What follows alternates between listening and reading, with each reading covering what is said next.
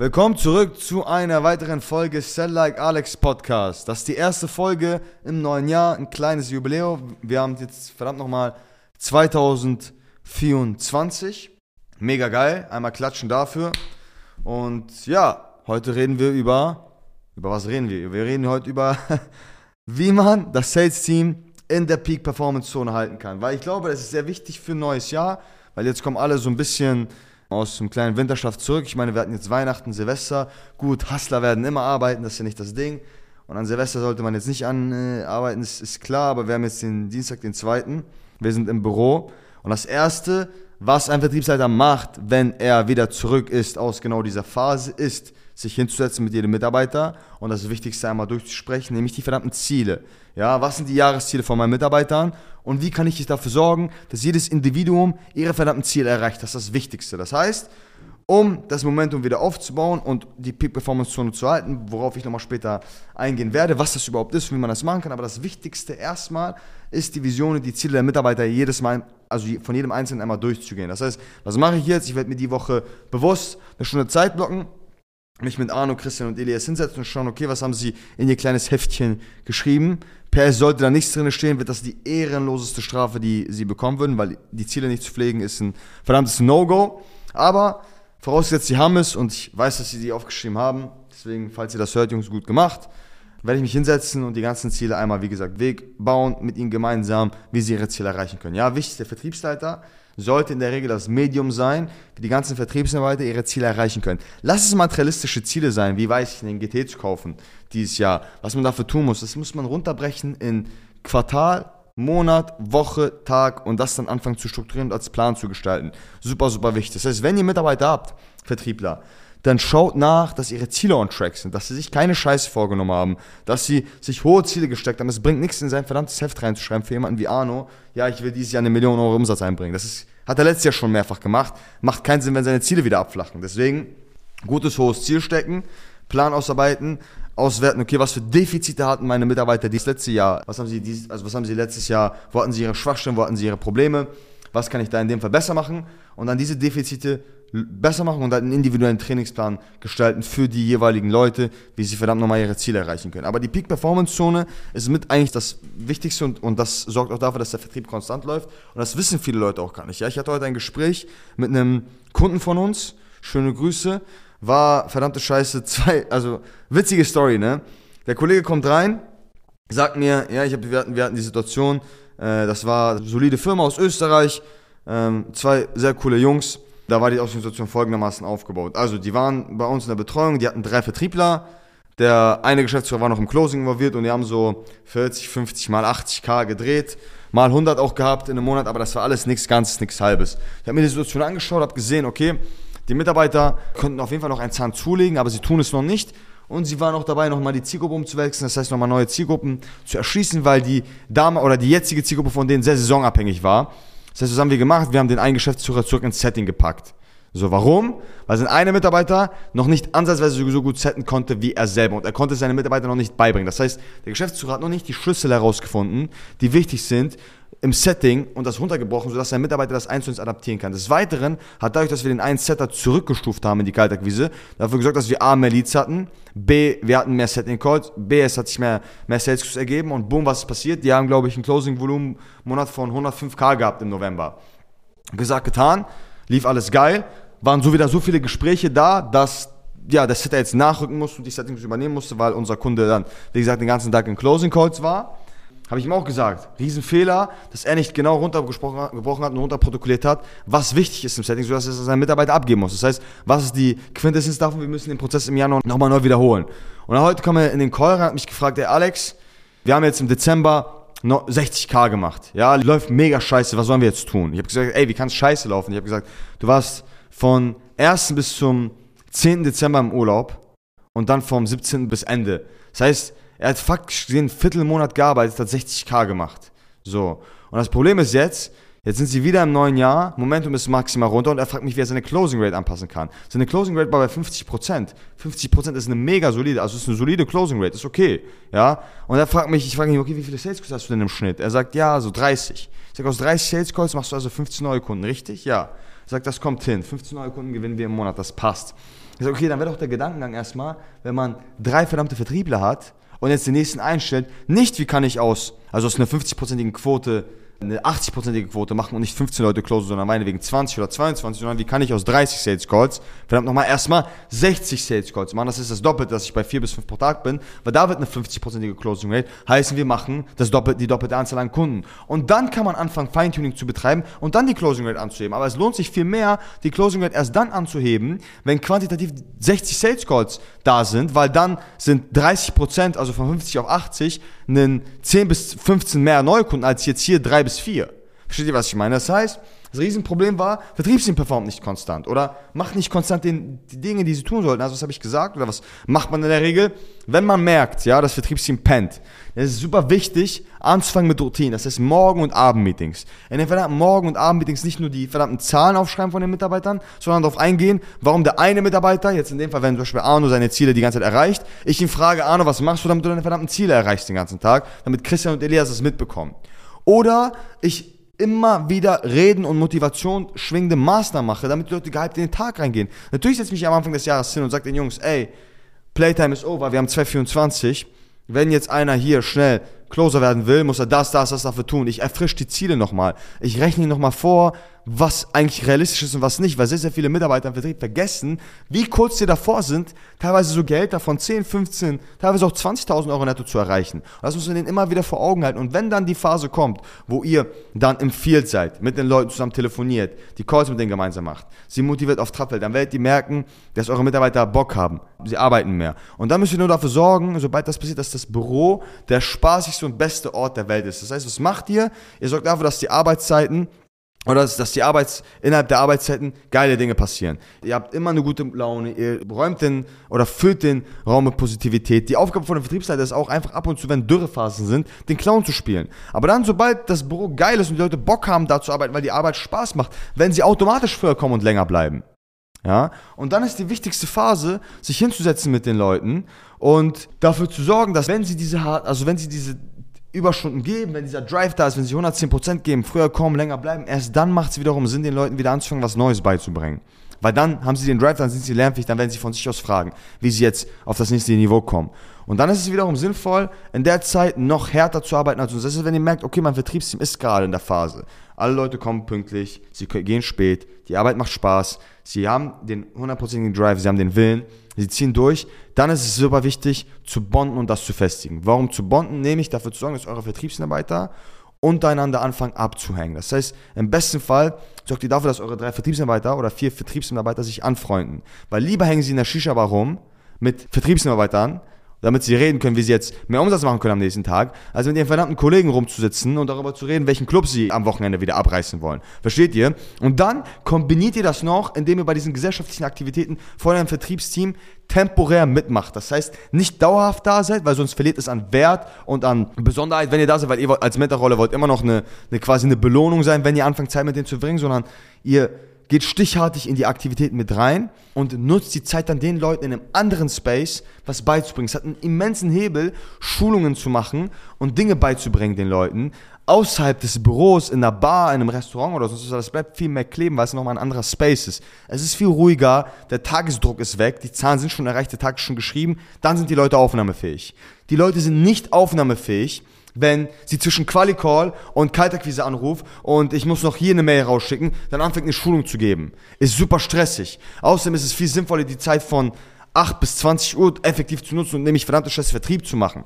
Also die Schulungen außerhalb der Randzeiten machen, in einem entspannteren und in einem, in einem guten Space. Und dann auch die Zeit zu nutzen, den Leuten halt immer wieder Motivationsschube zu geben und vor allem auch herauszufinden, was deren intrinsische Motivation ist. Ihr wollt einmal herausfinden, was wirklich dein Mitarbeiter wirklich interessiert. Nicht nur das, was er sagt, sondern das, was er wirklich interessiert. Und die Faustregel ist immer, dass man bis sieben bis acht Mal nachfragen muss, bis die Leute oder Vertriebsmitarbeiter in der Regel immer die wahre Intention rausbringen. Das heißt, wenn ich meinen Vertriebsmitarbeiter frage, ey Bro, was los? Was lief heute nicht gut? Ich merke, du bist ein bisschen bedröppelt. Was belastet dich? Wird erstmal sagen, nix, alles gut, alles gut. Dann muss wir sieben bis acht Mal nachfragen. Irgendwann dann sagen, ja, weißt du was, ich hatte die Situation, das hat mich irgendwie abgefragt, ich weiß nicht. Und dann fangt ihr an, das zu lösen. Das heißt, immer hartnäckig bleiben. Aber die verdammte Aufgabe, sobald euer Vertriebsteam anfängt zu rennen, sie abends sogar sich hinsetzen, gemeinsam in einem Restaurant ihre verdammten Liedlisten schreiben, Calls gemeinsam durchgehen, ja, super hyped sind, morgens früh kommen, abends gehen, die Arbeit bockt, ist die wichtigste Zeit zu bonden, das heißt die Beziehung zu deinen Mitarbeitern extrem zu pflegen und besser zu machen und zu connecten und ihnen immer wieder neue Dinge beizubringen. Und als Vertriebsleiter ist es umso wichtig zu erkennen, dass wenn deine Mitarbeiter in dieser Phase sind, wo sie in der Peak-Performance-Zone sind, ja, in der idealen Performance-Zone, dass du sie auch da drin hältst. Das heißt, was ist der größte Feind von der Peak-Performance-Zone? Arroganz und Erfolg. Weil, wenn deine Vertriebsarbeiter vier Wochen lang in der verdammten Peak-Performance-Zone sind und du alles richtig machst, werdet ihr zwangsläufig Umsatzrekorde anfangen einzubüßen. Mega gefährlich für dich, also für deine Mitarbeiter, weil A, verdient ihr dann mehr Provision, ihr macht mehr Cashflow, ihr gewinnt einen nach dem anderen Kunden, ihr macht Upsets ohne Ende, ihr verdient alle mehr Geld. Was passiert? Dadurch, dass diese Peak-Performance-Zone so anstrengend ist, weil man eigentlich nichts anderes macht, außer zu arbeiten und mit dem Kopf bei der Arbeit zu sein. Wichtig, das ist das Belastendste an der ganzen Sache. Die Leute sind mit dem Kopf von 8 bis 0 Uhr, wenn sie teilweise schlafen gehen, bei der Arbeit. Immenser Druck und immense Kapazitäten, die gefressen werden. Sie haben keine Zeit für irgendwas anderes. Ist auch gut, weil so erreichen sie ihre Ziele schneller, damit sie irgendwann Zeit haben für was anderes, sich um die wesentlichen Dinge zu kümmern. Aber grundlegend ist es dann so, dass ihr dann am Ende des Tages Rekorde brecht ohne Ende und dann kommt der größte Fehler, nämlich, ja, alles ist entspannt, die harte Zeit ist vorbei. Wir haben ja letzten Monat irgendwie 500k mehr gemacht als sonst. Können jetzt Montag mal frei nehmen und ein langes Wochenende machen. Oder ich komme Montag um 10 Uhr, weil ich habe ja mega geleistet. Oder, ach, weißt du was, dieser eine Sales Call, der hat mir jetzt zu oft Nein gesagt, ich scheiß auf den und ich mache den nächsten und rufe lieber jemanden an, der mega warm ist. Genau das ist der falsche Moment dafür. Weil genau bevor das passiert, müsst ihr mega präventiv arbeiten. Das ist, wenn wir einen Rekordmonat haben. Was mache ich? Ich mal den Leuten wieder das Szenario vor den Augen und sage, ey, wir haben ein riesen obergeordnetes Ziel, wir haben gerade maximal 2% erreicht, wir freuen uns hier einen dritten Keks sonst wohin, aber wir sind eigentlich noch 97% davon entfernt, unser verdammtes Ziel zu erreichen. Ich wiederhole stetig und immer wieder den Zyklus davon, dass wir eigentlich unsere Ziele noch gar nicht erreicht haben, damit dieser Druck und diese Energie wieder da ist, nach vorne zu gehen. Wobei in schlechten Zeiten ich maximal darauf Wert lege, die Erfolge von den jeweiligen Leuten groß zu zelebrieren, damit sie wieder den Weg dahin finden, dauerhaft Erfolge und Rekorde zu brechen und, und wieder voranzukommen. Wichtig, schlechten Phasen zelebriert jeden einzelnen Milli-Erfolg, weil das sorgt dafür, dass eure Mitarbeiter sich wieder daran erinnern, wie es ist, Erfolg zu haben, weil bei Vertriebsmitarbeitern ist das Phänomen, machen sie, ihr werdet sicherlich kennen, wenn ihr Vertriebler seid, ihr macht zwei, drei, vier, fünf, sechs, sieben Abschlüsse nicht mehr hintereinander oder ab sechs Mal kassiert einen V-Schlag, dann fängt man wieder maximal an, an sich selber zu zweifeln. Das heißt, man hat dann Angst, sagt dann, ey, kriege ich das überhaupt noch hin? Kann ich überhaupt noch closen? Ja, sehr oft passiert das bei Vertrieblern von Kunden von uns. Und ich hatte auch früher solche Gedanken, dass wenn ich zwei Calls nicht abgeschlossen habe, ich dachte, ey, verdammte Scheiße, ich habe hab das Closen verlernt. Und damit das bei meinen Jungs nicht passiert, werde ich jeden einzelnen Erfolg in der schlechten Phase zelebrieren, damit sie wieder merken, ah, ich, ich bin wieder gut, es geht wieder nach vorne, alles geil. Aber in guten Zeiten den Druck aufbauen, den Leuten erklären, dass sie eigentlich noch maximal kacke sind, mega von ihrem Ziel entfernt sind, ihre Ziele anzupassen, höher zu stecken, ja, die Leute dazu bringen, finanzielle Commitments einzugehen, damit sie Druck haben und sie so aufrechtzuerhalten in der Peak-Performance-Zone. Das ist genau der Grund, warum Vertrieb nie konstant ist, weil die meisten Leute da abkacken, weil die meisten Leute, der Prototyp reagiert folgendermaßen. Ich habe einen harten Monat gehabt, ich habe einen Rekord gebrochen, alles klar, erstmal zwei Wochen Thailand. Oder, alles klar, ey, mein Mitarbeiter, mein Setter, der hat letzten Monat 20 Neukunden eingebracht. Wenn er jetzt um 11 Uhr zur Arbeit kommt, am Montag, weil er Sonntag auf die Kacke gehauen hat, was er sich auch verdient hat, weil er 20 Neukunden eingebracht. Ja, dann darf er das mal machen. Sage ich nichts. Aber es ist genau der verdammte Fehler, Mann. Genau in dem Moment muss man den Leuten auf den Finger hauen. Weil da entscheidet sich, ist euer verdammter Vertrieb konstant oder ist es eine verdammte Achterbahn und ihr wollt den Shit konstant halten. Und konstant heißt, sich nach genau diesem Raster zu verhalten. Weil die normalen Chefs, die machen in der Regel genau alles komplett falsch. In guten Zeiten loben sie ihre Mitarbeiter noch weiter und sagen, boah, mein Setter, du bist so genial, was du gemacht hast, mega geil, Applaus dafür. Denkt der Setter, er ist Diego Maradona gewesen und sagt sich alles klar, entweder ich frage jetzt nach einer Gehaltserhöhung das wird der nächstlogische Step sein, wenn ihr Vertriebsarbeiter zu sehr lobt, weil das meistens sehr arrogante Leute sind und sehr ego-getrieben sind, ist einfach nur mal so, wir müssen ja auch unsere Schwächen kennen. Nächster Punkt wird sein, ey, ich fange jetzt an, ein bisschen chilliger zu machen. Ist auch nicht gut für eure Mitarbeiter, weil sie ihre Ziele dann vernachlässigen, wenn sie auf chillig machen. Und nächster Punkt ist dann, sie kommen, wann sie wollen. Ihr wollt das vermeiden, indem ihr verdammte Scheiße die Leute dann nochmal richtig motiviert und sagt, ey, verdammte Scheiße, du bist kurz davor, dein Ziel zu erreichen, du hast gerade eine Schlacht gewonnen, aber noch lange nicht den Krieg, häng dich wieder rein. Du bist um 8 Uhr da gewesen, hast 500k gemacht, okay, alles klar, dann weißt du ja, was zumindest um 600k zu machen, zumindest um 7 Uhr auf der Matte zu stehen. Und wobei in schlechten Zeiten Chefs immer den riesen, riesen, riesen Fehler machen, sie gehen zu ihrem Vertriebsteam und kacken es an. die Vertriebler wissen, dass es scheiße läuft. Jetzt kommt ihr und kackt sie auch noch dafür an, dass es scheiße läuft. Komplett fatale Sache, weil Vertrieb lebt von Positivität. Also, was wird passieren, wenn ein negatives Vertriebsteam von einem negativen Chef oder Vertriebsleiter angekackt wird dafür, dass es negativ läuft? Richtig. Wir sind hier nicht bei negativ mal negativ ist gleich positiv, sondern negativ und negativ und negative dreimal negativ. Das heißt, läuft komplett in die falsche Richtung. Genau in solchen Phasen muss man die Leute loben, Spaß in der Arbeit haben, ihnen das Gefühl geben, dass man mit ihnen gemeinsam arbeitet. Ja, wichtig, ja, wenn ihr, zu, wenn ihr keine Termine habt und in das äh, Vertriebsbearbeiterbüro geht und sagt, ey, ihr Penner, wo bleiben meine verdammten Termine? Dann gibt ihr den Druck ab. Eine gute Führungskraft setzt sich mit denen zusammen und sagt, Jungs, wir müssen den Kalender vollballern. Competition. Wer heute mehr als sechs Termine holt, weil ich werde sechs Termine holen, kriegt ein Steak äh, aufs Haus. Wir gehen dann rüber zu Mash. Das macht er ein guter Leader, weil dann nimmt er den Druck weg, baut eine spielerische Aktivität ein, die Leute vergessen, dass es scheiße läuft und arbeiten genauso in Phasen, wo es gut läuft, nämlich haben sie Positivität und eine gute Arbeitsmoral und haben Spaß an der Arbeit und das ist das Wichtigste. Euer Team wird exorbitant gut performen, wenn die Arbeit Spaß macht. Damit meine ich nicht, dass sie anfangt zu Breakdancen im Büro und, und so laut Musik anzumachen, dass sie anfangen zu tanzen, aber dass es zumindest mal die Leute alle halbe Stunde mal ein Lächeln auf den Lippen haben. Weil wenn sie ein Lächeln auf den Lippen haben, mit einem Lächeln ins Telefonat gehen, glaub mir, so kriegen diese Leute viel eher überzeugt. Weil niemand hat Bock, mit irgendwelchen Leuten zu sprechen, die negativ sind. Ich meine ganz ehrlich, davon gibt es so viele Leute, wenn man falsch parkt irgendwo, jedes Mal, meine Nachbarn kacken mich, ich parke immer bei mir im Halteverbot, jeden Morgen Laufen Sie einmal mit Ihrem Hund vorbei, während ich zur Arbeit gehe, gehen Sie Gassi und sagen, ey, du stehst im verdammten Parkverbot, was ist denn mit dir, was soll die Scheiße? Und dieses, ist vielleicht berechtigt, weil ich darf mich nicht im Halteverbot aufhalten, ist so in Ordnung, aber die kacken mich jedes Mal an dafür und das nervt, ich habe gar keinen Bock mit den Leuten zu reden und deswegen meide ich die.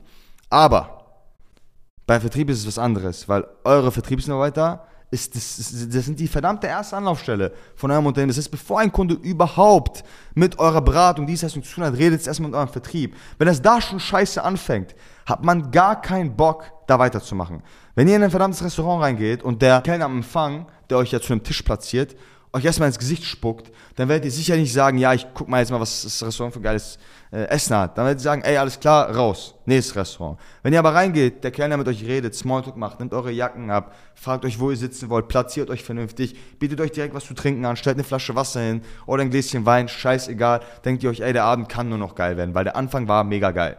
Und genau in diesem Sinne, sorgt dafür, dass ihr eure Leute in der richtigen Phase lobt, nämlich in schlechten Phasen, da die Euphorie und den Drive nach oben hält und in guten Phasen die Leute wieder an, zu, zu, daran zu erinnern, wie kurz davor sind sie ihr Ziel zu erreichen, wie sie ja Gas geben müssen noch und dass sie eigentlich noch sehr, sehr weit davon entfernt sind und ihnen Druck zu machen, dass sie ihre verdammten Ziele erreichen müssen. Das ist der Aufbau von einer Peak Performance Kultur und diese Peak Performance Kultur ist super wichtig bei SalesX, weil, oder bei unseren Kunden, weil wir nun mal eine begrenzte Zeit haben hier auf diesem Planeten und wir sind nun mal von 8 oder 7 bis 22 Uhr im Office das ist einfach nur mal so. Lieber nutzen wir die Zeit so intensiv, wie es irgendwie nur geht, damit wir schnell aus der Situation rauskommen, Zeit gegen Geld zu tauschen und irgendwann irgendwas aufbauen können, wo wir das nicht machen müssen, als den halben Tag rumzudödeln, früh Feierabend zu machen, damit man um 18 Uhr noch essen gehen kann, damit man wieder um 22 Uhr schlafen gehen muss, weil morgen um 16 Uhr der Wecker. Deswegen nutzt die Phase lieber produktiv, arbeitet euch den Allerwertesten ab, solange es nur noch geht, damit wir bald in eine perspektivisch bessere Zeit reinkommen, wo das funktioniert. Und ganz im Ernst, ihr müsst es auch irgendwo vormachen, damit eure Mitarbeiter es nachmachen. Meine Mitarbeiter würden niemals früh morgens kommen und abends gehen, wenn meine Arbeitszeiten von 39 bis 18.30 sind. Warum auch? Weil, verdammte Kacke, wenn, wenn ich, ich bin der Erste im Büro, immer noch. Warum? Weil ich will, dass meine Jungs ein gutes Vorbild haben und sie auch wissen, wenn sie irgendwann ein Vertriebsteam haben, dass sie es immer vormachen. Es muss auch immer einfach wirken. Ja, und es muss auch immer lässig von der Hand gehen. Wenn sie anschauen, wie ich es mache, komme ich früh, gehe spät, bin hyped und gut gelaunt dabei. Das heißt, sie haben auch Bock, in so eine Situation zu kommen. Plus alles, was ich mache, die ganzen Closings, das Geld, was ich verdiene, ich lasse es so aussehen, als wäre es mega einfach, auch wenn es schwierig ist. Warum? Weil, wenn es einfach aussieht, sie trauen sich alles zu machen, sie gehen mit super viel Euphorie und, und Confidence und Confidence ist super wichtig im Sales, ran denken, ey, das ist gar nicht so schwierig und bam, sie closen es. Ja? Und deswegen ist es super wichtig. Und in diesem Sinne, wenn euer Vertriebsteam noch einen Feinschliff gebrauchen könnte, da sind wir auf alle Fälle wahrscheinlich der kompetenteste Partner in dem Markt. Ich weiß, Eigenlob stinkt, aber wir haben diesen Shit im Vertrieb einfach durchlebt, ja, durch alle Poren von uns aufgenommen. Das heißt, wenn es irgendjemand da draußen gibt, der das unbedingt sich mal anschauen will und sagen will, ey, mein Vertriebler, der könnte auch 6, 7, 8, 9, 10 Termine pro Tag theoretisch generieren. Er macht aber nur ein bis zwei, alle zwei Tage, kommt wann er will gefühlt und macht es nicht. Dann ist der perfekte Moment jetzt einzuschalten, weil es lieber jetzt als zu spät. Und in diesem Sinne, ich wünsche allen einen mega geilen Start ins neue Jahr. Gib Gas. Ja, ich hoffe, wir sehen auch den einen oder anderen in einem Erstgespräch von uns. Und dann würde ich sagen, danke fürs Zuhören. Ich hoffe, die Folge hat euch gefallen. Lasst gerne eine positive Bewertung da, ja, der Podcast cool ist. Und dann sehen wir uns beim nächsten Mal. Bis dann.